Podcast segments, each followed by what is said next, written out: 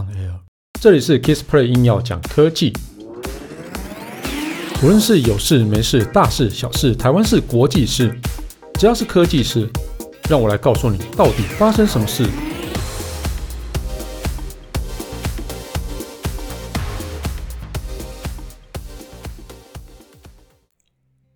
嗨，大家好，我是 Kissplay，那来到新的节目哈。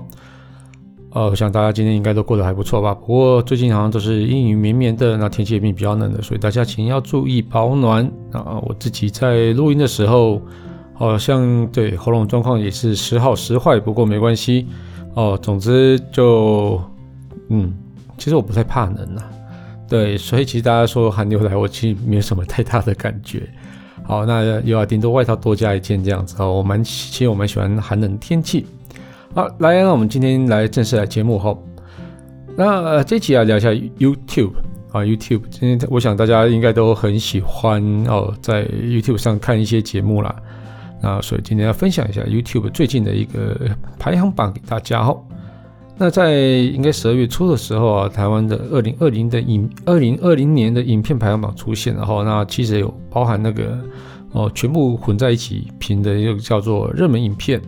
然后还有另外一个分门别类，就是热门的音乐影片、热门创作者，还有快速创作者啊、快速创生创创作者十大类哦。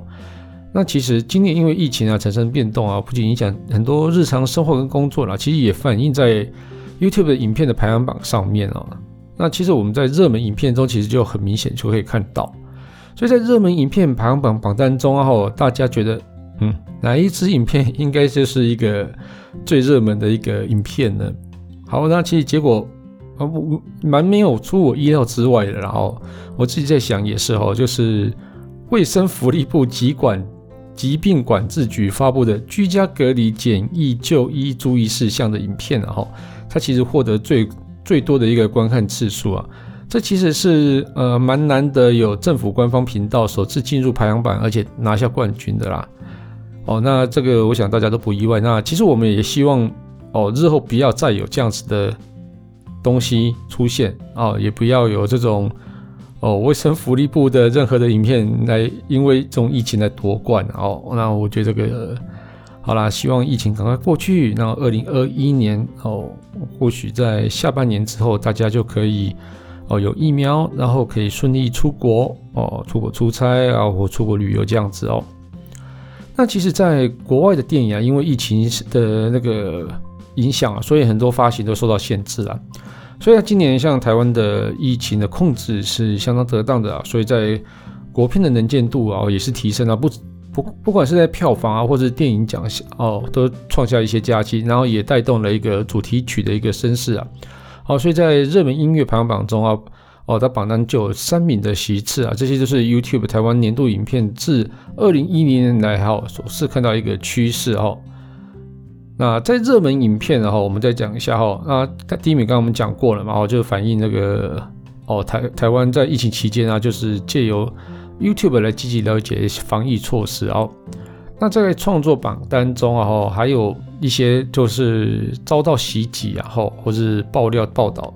啊，或是频道解散，或是创作者个人有关的影片上榜啊，那其实这些都是一些哦媒体去转发报道啊，哈，所以让影片啊更有更受到关切，然后那这个哦，我们来讲一下第二名是什么了？第二名其实是蔡阿嘎跟孕妇二伯，然后遭到受到袭击嘛，然后还有什么哦？这群人呢、哦，还有一些什么？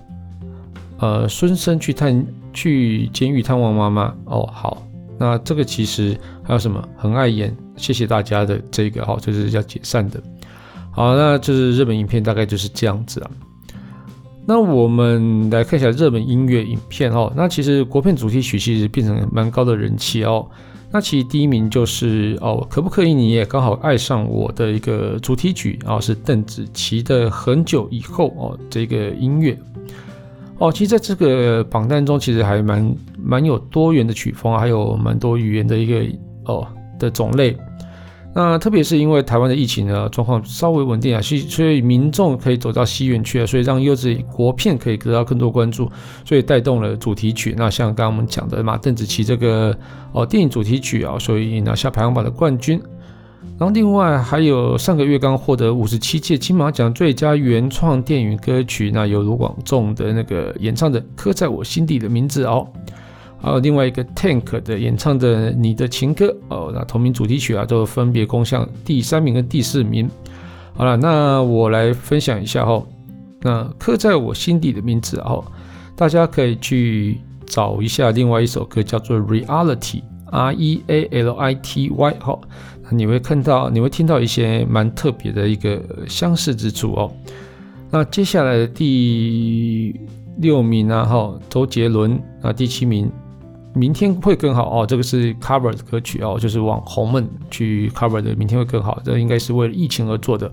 那比较值得关注的是曾伯恩先生，然后一曲《台湾》啊，这个呃拿到了一个算是反反讽的一个影片啊 MV 哦，那这个大家也可以去看一下。好了，那接下来是热门的创作者。那让热门创作者其实有蛮多特别的哦，就是外台湾的外国创作者其实大放异彩啊，像是那个莫彩希，或是那个 Cool Stream 啊，啊，或是韩国诶金正菇哦，他分别拿下的哦蛮多名次的啊，在五第五名、第七名跟第八名啊。其实大家其实对于那种文化差异其实充满了好奇啦啊，我觉得这个东西也是蛮有趣的啊，因为你可以从哦很多外国人的。嘴中眼中去了解说，哎，他们认识的台湾到底是怎么样子的哦。然后另外还有对于超自然现象跟未知领域，还有医医学相关的一个实用生活，也是大家也是求知若渴哦。那其实就是像是第一名的老高与小莫哈，那其实还有那个第九名的七七老大哦，其实就可以看出这种哦，就是大家对这种东西其实还蛮有兴趣的。啊，那第一名是老高与小莫，那第二名是。反正我很闲。那第三名是嘎嫂二伯与蔡波能的 Daily。好，那第五名刚刚讲的是莫彩希。好，然后反正这个名次不重要。那反正有这么多的入榜。好，然后再来就是快速创生呃串生的创作者。哦，那其实快速创生的这个我觉得蛮有趣的，就是很多就是就就跑出出来的哦。那其实我觉得比较有趣的就是。有许多的居家改造类型的频道啊，哈，就会也上升哦，啊像是那个小宅实验哦，就是小平数或者适合小资主的改造建议啊，哈，那这个其实也是有窜升到第七名。然后另外一个就是以钢琴演奏类的内容啊，叫 Pen Piano 哦，那这个其实创作者以动漫造型演奏动漫歌曲啊，哈，其实啊这个也是另类的一个钢琴演奏的一个哦文艺类。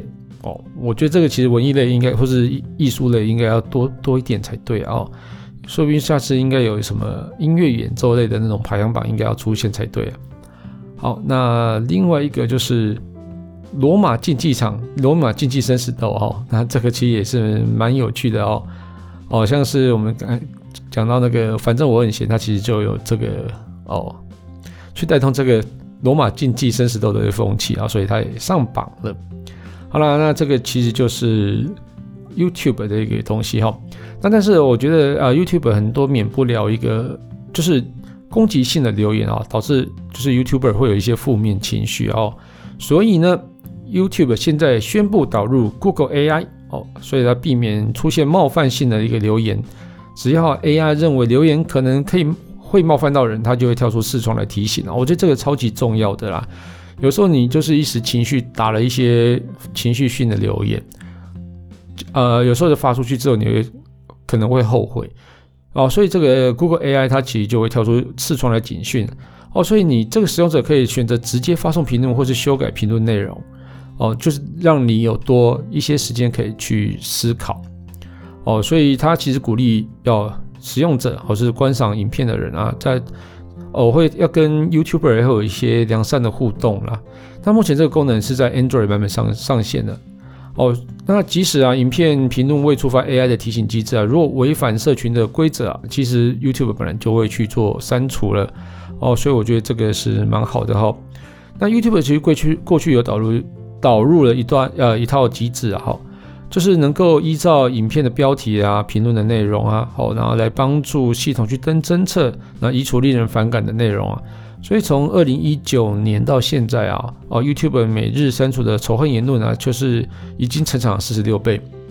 这成长四十六倍是大家言论越来越不节制，所以它删除越来越多呢？还是因为它的 AI 很强，所以侦测到的很多，所以删除了很多呢？好了，这个 这个不管啊。啊，不过这 YouTube 还它有补充啊，说光是二零二零年的七月到九月之间，因为违反政策移除的频道有超过一百八十万个。哦，那呃遭到删除的一个仇恨评论呢，有五点四万则啊，真的很多哦。嗯，大家不是闲闲没事干就在 YouTube 上骂人嘛？好啦，那我觉得这个东西就请大家留言的时候多多小心啊，自己在创频道的时候。一些仇恨类的一个影片啊，自己也要稍微控制一下啊。我觉得总之是要维持一个良善的风俗吧。嗯，好啦，我们这集节目就到这边告一段落。如果喜欢我的节目的话，欢迎订阅分享。那现在节目已经进入了第三季，将以简简短及时的内容来分享更多有趣的事情啊。所以大家请你可以在 Apple Podcast 上面留言给我，但是拜托不要太酸了啊。那要不要几颗星都没关系啦，那最好是五颗星然后。那如果有什么想要听什么题材或更多问题想要讨论的话，你不只可以在 Apple Podcast 下留言，也可以到 Facebook 粉丝团 Kissplay K I S P L A Y 上面留言给我。那今天节目到这边喽，谢谢大家，拜拜。